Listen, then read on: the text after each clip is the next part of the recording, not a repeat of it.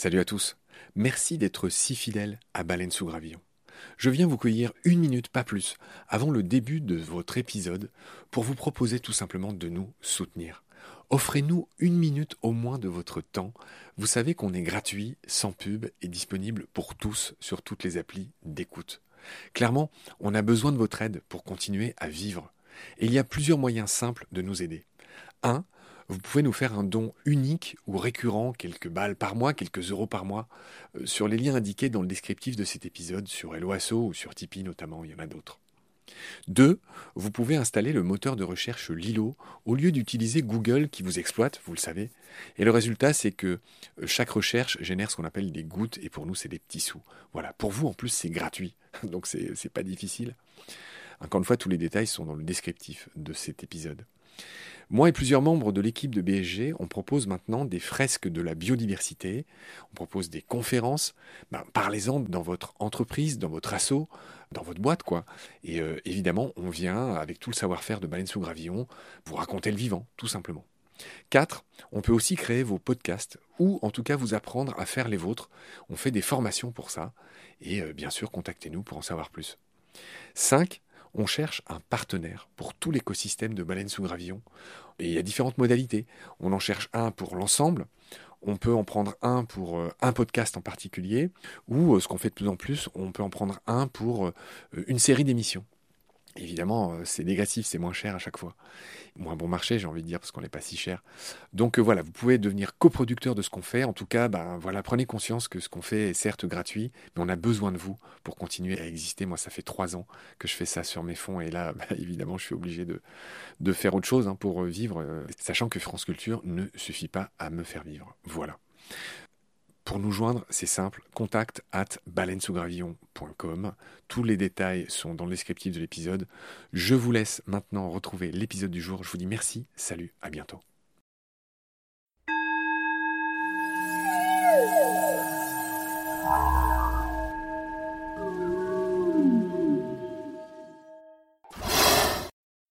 Salut Steven. Salut Marc. On va continuer à parler des habitudes, je ne sais pas comment dire, de la biologie, du comportement des requins.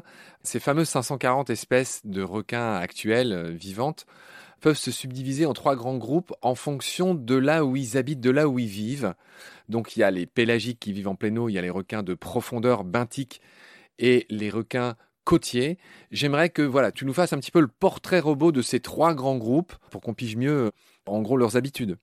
Alors, je vais commencer par les espèces de requins pélagiques. Euh, les espèces de requins pélagiques, ce sont des animaux qui seront très rarement confrontés à des environnements dans lesquels ils vont avoir des obstacles, des limites spatiales. Ce que je vais appeler des limites spatiales, c'est du récif corallien, du substrat corallien, donc euh, du fond, euh, peu importe ces animaux qui sont exclusivement confrontés à la grande bleue, leur seule limite spatiale, c'est la surface. C'est celle qu'ils ne peuvent pas traverser. C'est des animaux qui vivent, comme je t'ai expliqué dans un autre épisode, dans la zone photique, donc dans la zone dans laquelle il y a de la lumière. Ils peuvent descendre jusqu'à 200, 250 mètres de profondeur. Certains font des incursions un petit peu plus profondes. On suppose que c'est pour aller trouver de la nourriture ou parce que c'est la zone dans laquelle ils grandissent avant de rejoindre les zones un peu plus prolifiques en termes de nourriture. Ce sont des animaux qui sont essentiellement longiformes. L'environnement a dessiné leur corps de façon à ce qu'il soit parfaitement adapté eh à cette zone dans laquelle il se dirige exclusivement au gré des courants, des odeurs et des sons. Parce qu'ils peuvent beaucoup moins se reposer que les autres espèces de requins, ils vont avoir une tendance à avoir des nageoires pectorales beaucoup plus longues que les autres espèces. Ils vont avoir également une très haute première nageoire dorsale avec une nageoire caudale taillée pour de la nage d'endurance. C'est des animaux qui vont passer systématiquement leur vie à nager. On va parmi eux rencontrer beaucoup de carcariniformes, pas mal de lamnidés aussi, plus rarement d'autres espèces. Pour celles et ceux qui nous écoutent, juste je donne les exemples parce que tu as dit ces deux ordres fabuleux euh, qu'on adore tous les deux, mais c'est les requins blancs, c'est les requins bulldogs, c'est les requins, les requins pointe noire. Ça va être du tigre, du requin marteau, du requin renard, du requin peau bleue, etc., etc. Oui, le fameux peau bleu qui a une tronche si ahurie, je l'adore celui-là. Prionacea glauca, il a un nom sublime en plus. Ce qui est spécifique chez ces espèces de requins-là, c'est qu'elles vont être beaucoup plus inquisitrices que les autres. Pourquoi? Parce que il faut s'imaginer qu'elles vivent dans un désert océanique dans lequel trouver de la nourriture est quelque chose de compliqué au jour le jour, ce qui n'est pas le cas des animaux qui vivent sur le fond du plateau continental ou sur ceux qui sont dans les zones côtières parce que de la nourriture, ils en ont régulièrement autour d'eux. Donc ils sont pas confrontés systématiquement à la faim et surtout à la compétition avec laquelle ils seraient obligés de se battre pour avoir accès à une certaine source de nourriture. Donc ces animaux pélagiques ont un instinct de conservation et de prédation qui est extrêmement fort. Cet instinct de conservation les oblige à devenir inquisiteurs sur la nourriture et sur chaque situation. Ce qui veut dire que face à un animal vivant ou mort, il n'y a pas de préliminaire avec ces espèces-là, ils viennent tout de suite définir qui est dominant et dominé dans cette situation-là pour savoir comment va s'établir tout simplement la hiérarchie dans une interaction. Donc voilà, c'est les animaux avec lesquels il faut être prudent. Euh, on se met pas à l'eau, en pleine eau, euh, avec une espèce de requin sans connaître un minima l'espèce, l'environnement, les courants, la situation. Si on est à côté euh, de requins qui profitent, par exemple, bah, de mammifères marins, il va y avoir de la compétition, de la territorialité. Il faut faire très attention. C'est des animaux avec lesquels je recommande une très grande prudence.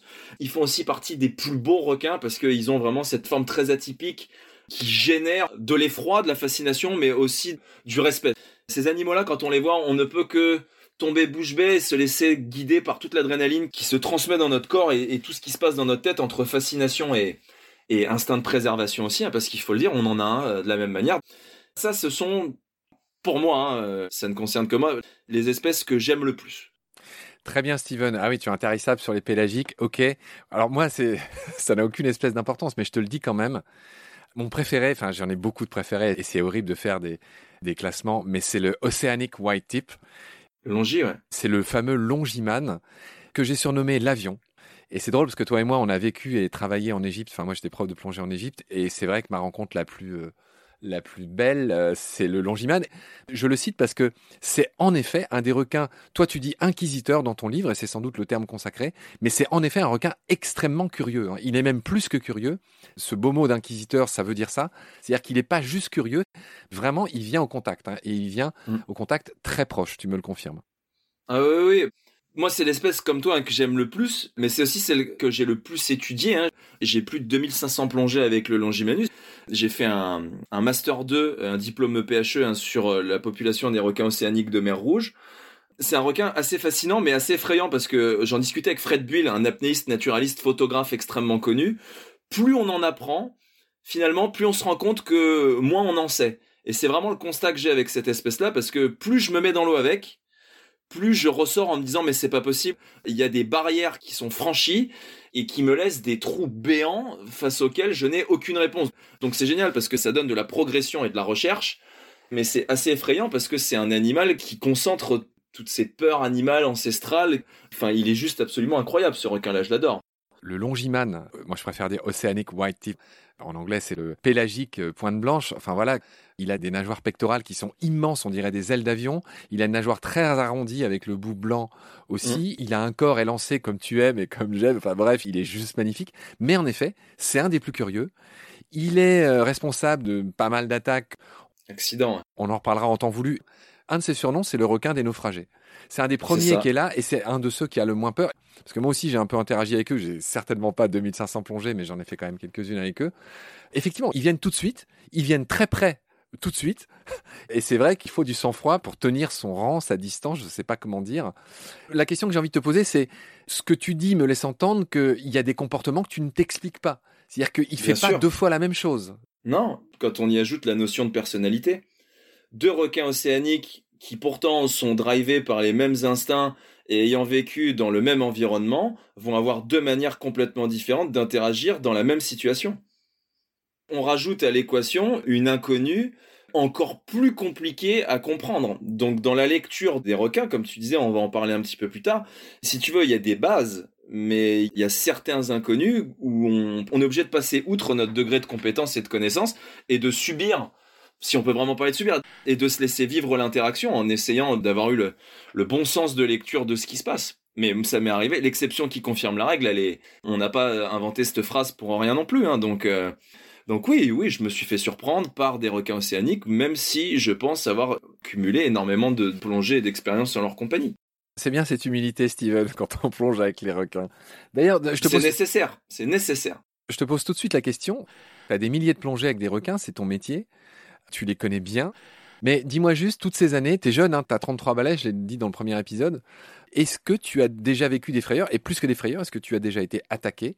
Est-ce qu'il y a déjà des incidents à répertorier? Alors, oui, j'ai déjà eu peur sous l'eau, un certain nombre de fois. Euh, oui, j'ai déjà eu des accidents, trois fois. J'étais les trois fois responsable. Pour ça, je vais reprendre la phrase en fait euh, d'un collègue qui est décédé euh, en septembre dernier, qui s'appelle Eric Ritter, un Suisse allemand, qui était un élève du docteur Gruber et qui avait orienté tout son axe d'étude sur l'interaction homme-requin, mais lui vraiment avec de la donnée. Donc euh, tout le côté euh, empirique, il n'était pas pris en compte. Lui, il voulait absolument avoir de la donnée scientifique qui justifiait tel ou tel comportement. Ça, on en parlera un petit peu plus tard. Et lui, il avait décrété hein, qu'il n'existe pas de requins dangereux, seulement des situations dangereuses. Et je suis assez d'accord avec ça parce que, euh, en fait, nous, les êtres humains, on arrive dans un environnement qui n'est pas le nôtre, avec nos gros sabots, on tape du pied, on fait du bruit, on est maladroit, on ne sait pas lire les codes que les requins ou que l'environnement marin nous donne. Et n'importe quel naturaliste dans la savane ou dans une forêt, quand nous on arrive et qu'on commence à faire du bruit parce qu'on est juste que des humains qui avons oublié qu'on venait de la forêt, hein, tout simplement, eh ben on a perdu tous ces fameux codes et où on fait peur aux animaux ou on les rend agressifs? Eh ben avec les requins c'est à peu près pareil et quand sous l'eau je peux pas contrôler l'essentiel des émotions que les plongeurs que j'amène vont avoir, ben, j'ai peur pour eux, hein, euh, parce que ben, c'est une activité à risque, il faut pas se le mentir. Hein, euh, moins risqué qu'amener les gens euh, faire ce que fait Kevin Richardson avec les lions, parce que les lions, ils nous laisseraient beaucoup moins de chance que les requins qui sont extrêmement tolérants. Mais il y a une part de risque qui est non négligeable. On emmène plonger des gens avec des espèces de requins réputés dans des endroits où les conditions environnementales requièrent de la prudence extrême. On a des alertes hein, partout autour de nous. Et c'est vrai que j'ai avant tout peur pour les gens que j'encadre. Parce que, étant pragmatique, j'essaye aussi bah, de voir le pire comme ça, en comprenant le pire, je me dis que j'aurais mis tous les pare-feux en amont pour éviter d'avoir un pépin, mais une fois de plus, je suis jamais à l'abri d'un accident. Oui, j'ai été mordu à trois reprises.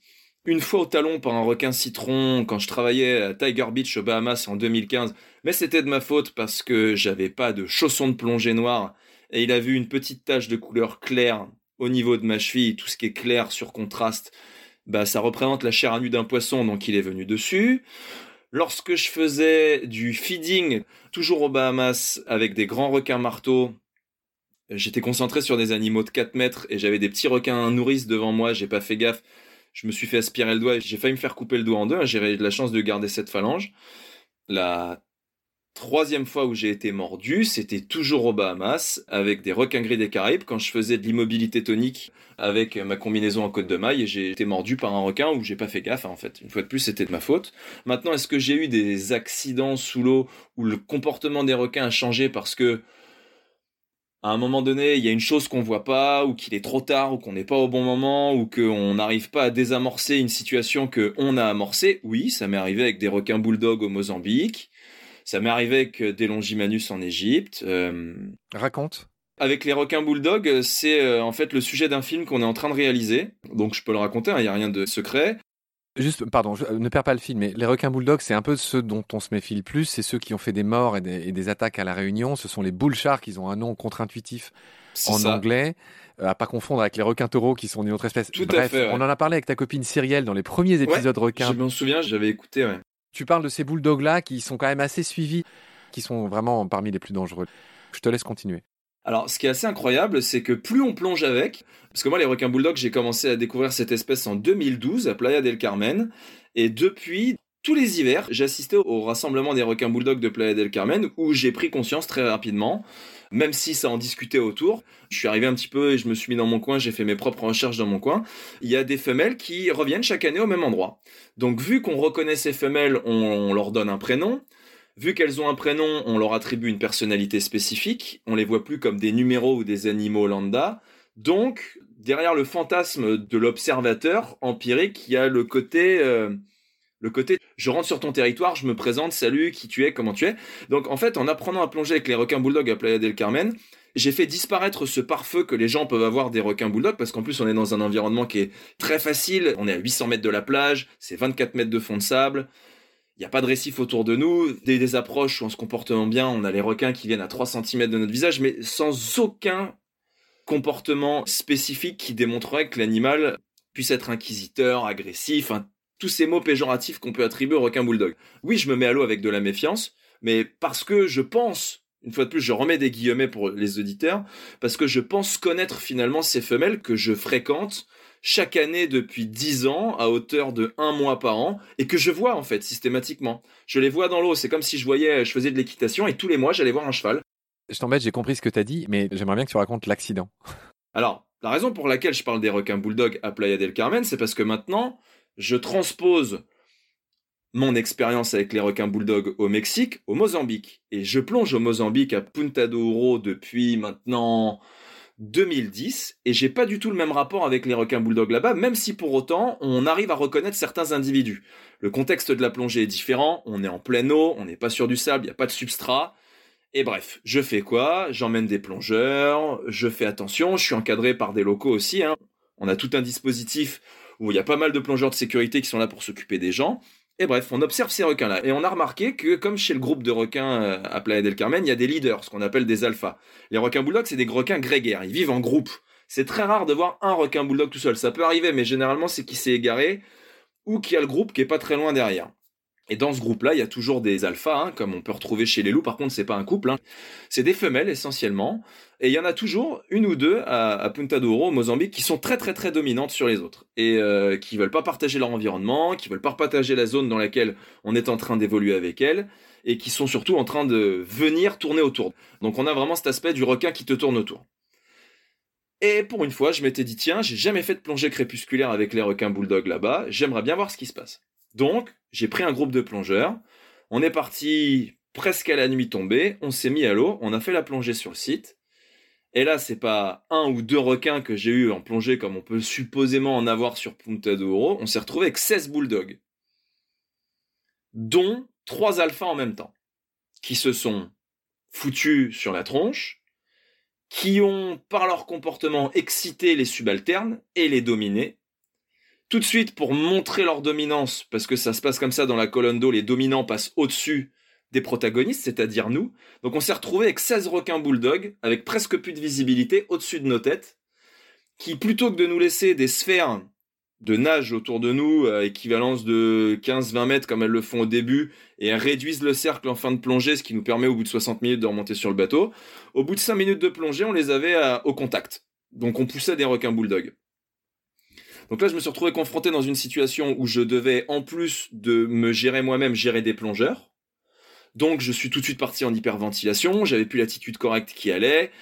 On a tout de suite pris conscience avec les moniteurs qu'il fallait faire remonter les gens parce que bah il se passait quelque chose qu'on n'avait pas prévu une fois de plus, hein, c'est notre erreur. Sauf que quand on est concentré sur les gens, on se concentre plus sur soi. Et là, on se retrouve dans une situation où à un moment donné, bah, on s'isole pour euh, bah, attirer finalement les requins sur soi, parce que c'est plus facile.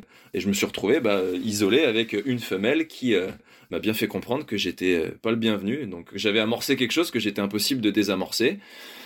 Ouais, j'ai fait 15 minutes de plongée. Mais elle t'a mordu ou pas? Non, non, non, non. Bah, heureusement, hein, un requin bulldog qui te mord, euh, c'est pas un requin nourrice, quoi. Donc, non, non, j'ai. Un requin bulldog qui te mord, c'est un peu fini. D'accord. bah, ça dépend où il te mord, mais mais oui, ce qui était surprenant, c'est qu'à la sortie de l'eau, les gens étaient là. Mais pourquoi vous avez fait une fin de plongée? Donc eux ont pas eu ce sens de lecture. Ils étaient super contents d'avoir des requins hyper proches d'eux, en fait. En plus, c'est ce qu'on appelle la golden hour. C'est l'heure de la journée où le soleil est suffisamment bas et on a cette espèce de lumière dorée qui est fabuleuse. Donc les reflets, les requins au milieu, c'est extraordinaire. Il se trouve que moi aussi, quand j'ai quitté l'Égypte pour aller euh, explorer tout ce qui se passait en Amérique du Sud, le premier endroit où je suis allé, c'était Cozumel, Playa del Carmen, que je connais moins bien que toi, mais je suis allé aussi. Tu me parles du Mozambique, j'y ai plongé aussi. C'est rigolo. Enfin, je suis impatient d'aller plonger avec toi, vraiment, d'autant plus. Je suis néanmoins un mec qui garde les comptes bien à jour. Tu m'avais vendu trois accidents, t'en as raconté deux, il en reste un. Je veux bien que tu le racontes. Alors, je me suis retrouvé en Égypte. Alors c'est en 2018, j'ai fait 9 croisières BDE, donc Brothers et Dalus Elphinstone d'affilée. Hein. C'est des combos qu'on fait pour ceux qui nous écoutent et qui savent pas, c'est des croisières de 6 jours où on part au large sur des unités, des gros bateaux de croisière qui font à la fois euh, hôtel, restauration et club de plongée. Permets-moi de dire, puisque moi aussi j'ai vécu en Égypte, pardon, hein, ne, perds pas le fil de ce que tu étais en train de dire, mais, vraiment ça me fait chaud au cœur, c'est quelque chose que j'ai vécu. C'est ce qu'on appelle les safari boats et Elphinstone, ce récif que tu mentionnes, bah, c'est le, juste le paradis des, des Longiman, des Oceanic White Tip. Je te laisse continuer. Du coup, on part sur ces unités avec 24 plongeurs en règle générale et on part au large. En fait, si on prend une coupe euh, de la mer Rouge, on passe vraiment sur la faille du rift, où euh, bah, à cause de la subduction entre la plaque africaine et arabique, ça a créé des volcans océaniques, et on a des îles en fait à cet endroit-là, qui sont perdues en plein milieu de la mer Rouge et qui attirent donc euh, tout un tas de faunes pélagiques diverses et variées, dont les requins océaniques. Donc euh, c'est une croisière spéciale requins dans laquelle j'encadre. J'ai encadré 9 groupes de 24 personnes. Donc il y a une fatigue qui s'accumule parce qu'on fait des plongées à 40 mètres tous les jours pour aller voir les requins renards sur les stations de nettoyage, finir sur les longimans qui sont sous les bateaux. Euh, il y a les requins marteaux aussi qu'on va taper à 40 mètres, les requins gris, etc. Donc c'est des croisières très fatigantes dans lesquelles j'ai beaucoup de conférences. Et puis c'est surtout qu'à ce moment-là, euh, au bout de la sixième ou septième semaine, tous les requins que je vois, je fais de la photo-identification, je les enregistre et je rencontre les mêmes individus. Donc, je suis confronté en fait plus ou moins au même sentiment que j'ai quand je suis appelé à Del Carmen, être avec des animaux que je rencontre régulièrement et je les vois quasiment tout le temps, ces requins-là. Donc je suis super content de les voir. Je leur donne un, nom ou un prénom, un numéro, et puis voilà. Et à un moment donné, en fait, il y a quelque chose qui s'est passé progressivement en Égypte au fur et à mesure du temps, parce que j'y ai vécu 20 ans. C'est que avant, les gens voyaient des longimanus quand ils rentraient de leur plongée mais de manière totalement fortuite parce qu'il fallait rentrer au bateau et le Longimanus était sous le bateau. Donc si ça y passait cinq minutes avec et c'était terminé. Progressivement, avec l'attrait que ces fameux requins ont en Égypte, parce que c'est vraiment une espèce écotouristique non négligeable, elle ramène à une quantité de plongeurs incroyable en Égypte, eh ben, les gens ont commencé à passer de plus en plus de temps sous les bateaux dont moi, hein, je restais de plus en plus longtemps sous les bateaux avec les requins parce que je voulais vraiment que les plongeurs aient des plongées de qualité, d'interaction, où à un moment donné, ils ont 5 minutes de cadeaux offerts par le requin qui décide de venir les voir, etc. Et euh, je suis donc euh, sur Big Brothers, en première position d'amarrage. Donc c'est difficile en première position d'amarrage, proche du récif, d'avoir les requins. Parce que s'il y a des bateaux qui sont en deuxième position d'amarrage, les requins océaniques, donc pélagiques, qui préfèrent être proches de zones où ils n'ont pas d'obstacles, seront loin du récif. Donc il faut aller les chercher sous les deuxièmes bateaux. Donc on se décale d'au moins une cinquantaine de mètres du récif. Donc là, le territoire dans lequel on est, on a la surface, les bateaux au-dessus de nous, et puis après le bleu est 500 mètres sous les palmes. Le récif, on le voit pas, il est loin de l'endroit où est amarré notre bateau. Et donc un requin, deux requins, trois requins, quatre requins, ça se passe souvent comme ça. Et puis le problème, c'est que bah il y a forcément le requin qu'on connaît pas et qu'on voit pas, le nouveau qui arrive, donc un gros dominant, une grosse femelle de 3 mètres, qui arrive et qui décide de chasser individuellement tous les autres requins. Donc elle les vire. Nous, on voit le comportement, les films, je commence à, à plaquer un petit peu les gens. C'est très difficile d'avoir des plongeurs qui sont très ordonnés comme on voudrait, qui sont très, très sensibles à ce qu'on leur dit sous l'eau parce qu'ils sont tous avec leur GoPro, avec leurs appareils photo tous avec un objectif de ramener une image plutôt que de comprendre une situation. Et en fait, ben, individuellement, avec le moniteur avec lequel on bosse, on commence à, essayer de remettre un petit peu d'ordre dans les palanquets pour rapprocher les gens de notre bateau et les, sortir de cette zone que le requin commence à, définir comme la sienne. Et à un moment donné, le bateau qui est au-dessus de notre tête vide sa poubelle organique dans laquelle il y a du poisson, etc., euh, etc. Et là, le requin part pas en frénésie, mais accélère sa vitesse de nage trouve pas de meilleure situation que de rentrer à pleine balle euh, dans les groupes de plongeurs. Mais euh, contact, contact, membrane nictitante levée, mâchoire qui claque, les branchies, euh, rabaissement des nageurs pectorales, puis vite. Et en fait, bah, à ce moment-là, il y a que un bouclier entre les plongeurs et le requin, c'est moi, et je me mets entre les deux, et puis je pousse, et là je fais de la boxe en fait avec un requin qui bah, cherche quand il voit qu'il a plus d'accès à cet endroit-là, bah, d'aller sur la droite, sur la gauche, de passer au-dessus, et ça a duré ça a duré cinq longues minutes où euh, mon collègue entre-temps a commencé à ramener les gens au bateau, en tout cas ceux qui n'avaient pas compris qu'il se passait quelque chose. Là, les gens se sont dit, tiens, il se passe quand même un truc.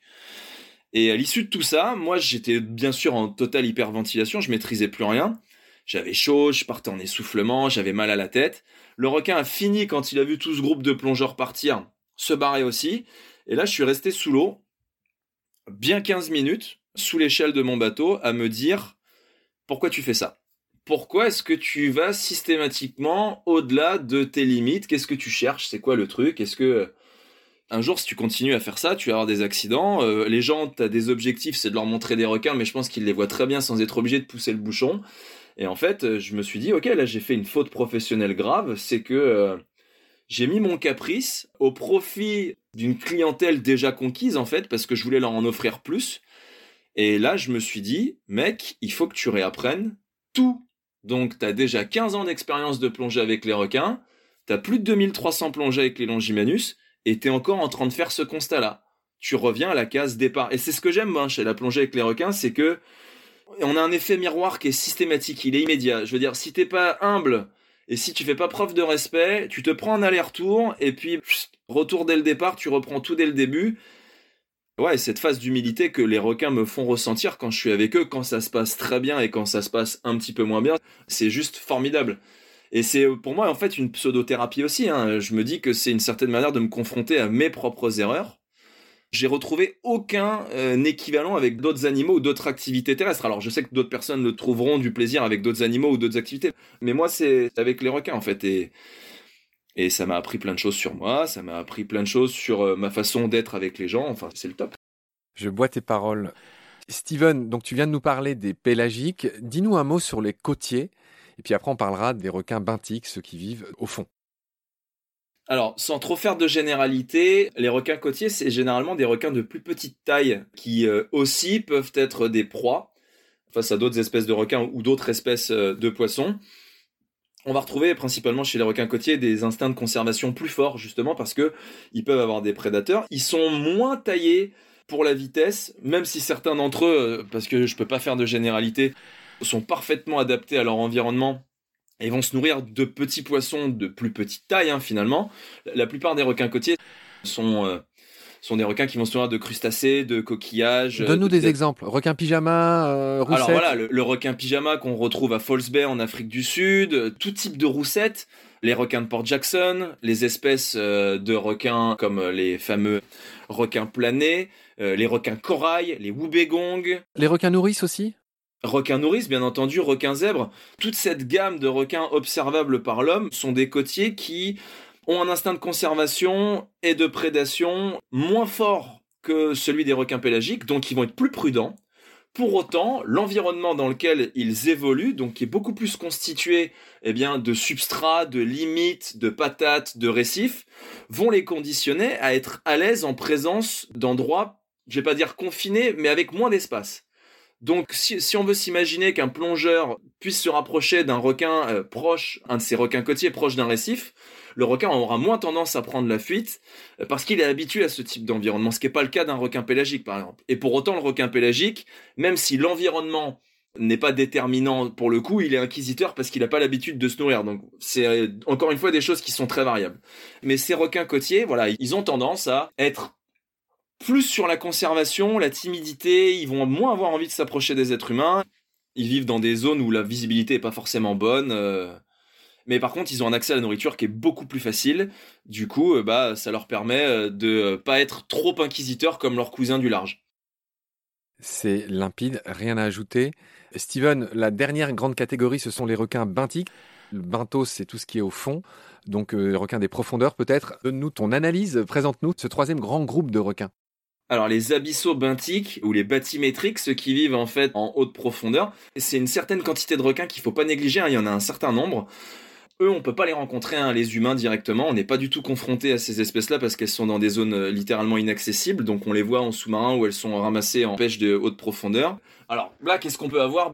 On a le requin lézard, on a le requin de griset, on a le goblin shark, c'est euh, le requin lutin le requin lutin, on a le Mega Mouse Shark, le requin grande gueule, qu'on voit que très rarement, qui remonte euh, pendant la migration verticale du plancton. Mega Casma, euh, ouais.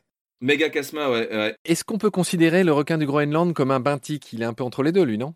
Alors le requin du Groenland c'est plus un côtier benthique, mais vu qu'on connaît très peu de choses sur l'écologie de cet animal, c'est assez difficile hein, de pouvoir une fois de plus généraliser. Il faut être très prudent parce que voilà, on est on est aux prémices des découvertes de ces espèces. C'est difficile de donner des avis. Je voulais juste ajouter que le requin lutin, euh, il a un espèce de nez tout pointu Et il a une tronche qui est vraiment euh, ahurissante. Alors lui, il a une mâchoire protractile. En fait, euh, son nez qui est recouvert de capteurs sensoriels, hein, les fameuses ampoules Lorenzini, on en a parlé, euh, ça lui permet en fait de pouvoir détecter les proies. Il faut s'imaginer qu'il vit à 500 mètres de profondeur. Il vit à 51 bars de pression atmosphérique. Il faut s'imaginer que là, le moindre mouvement est devenu hyper difficile. Donc pour lui, déclencher une phase d'attaque comme le ferait un mako, un grand blanc ou une autre espèce, c'est littéralement impossible. Même s'il a un corps qui est beaucoup plus mou. Tous ces requins bathymétriques euh, qui vivent en haute profondeur, ils ont des corps très très très très mous, ils sont très longs, ils sont pas du tout taillés pour la vitesse comme les, requins modernes d'aujourd'hui dont on a parlé. C'est des requins qui sont qui ont des formes beaucoup plus ancestrales, ils sont bien moins péchus, on va dire, bien moins sveltes. Du coup, euh, ils vont pas vite. C'est la plupart du temps des charognards. Hein. Ils se nourrissent essentiellement de matière organique en décomposition. une carcasse de cachalot qui tombe de la surface, euh, un squelette de baleine, n'importe quoi. Et pour autant, certains d'entre eux, comme le requin lutin, peuvent chasser. Mais les poissons qui chassent sont des animaux qui sont en quasi-léthargie à cause de la température de l'eau, à cause de la pression euh, à cette profondeur-là. Donc, en fait, quand ils reniflent tout simplement une proie, eh ben, il a sa mâchoire juste en dessous qui, euh, derrière ce nez extrêmement long, va littéralement se projeter comme la mâchoire qu'on a dans les films de science-fiction Alien, et qui va carrément se projeter à longueur de nez pour sortir et venir rentrer dans sa bouche et, se nourrir. C'est assez marrant. On a l'impression un peu de voir des monstres euh, du film Abyss quand on descend en haute profondeur. Très bien Steven, on en a fini avec les trois grands groupes. À la prochaine. Salut Marc, merci, à très bientôt.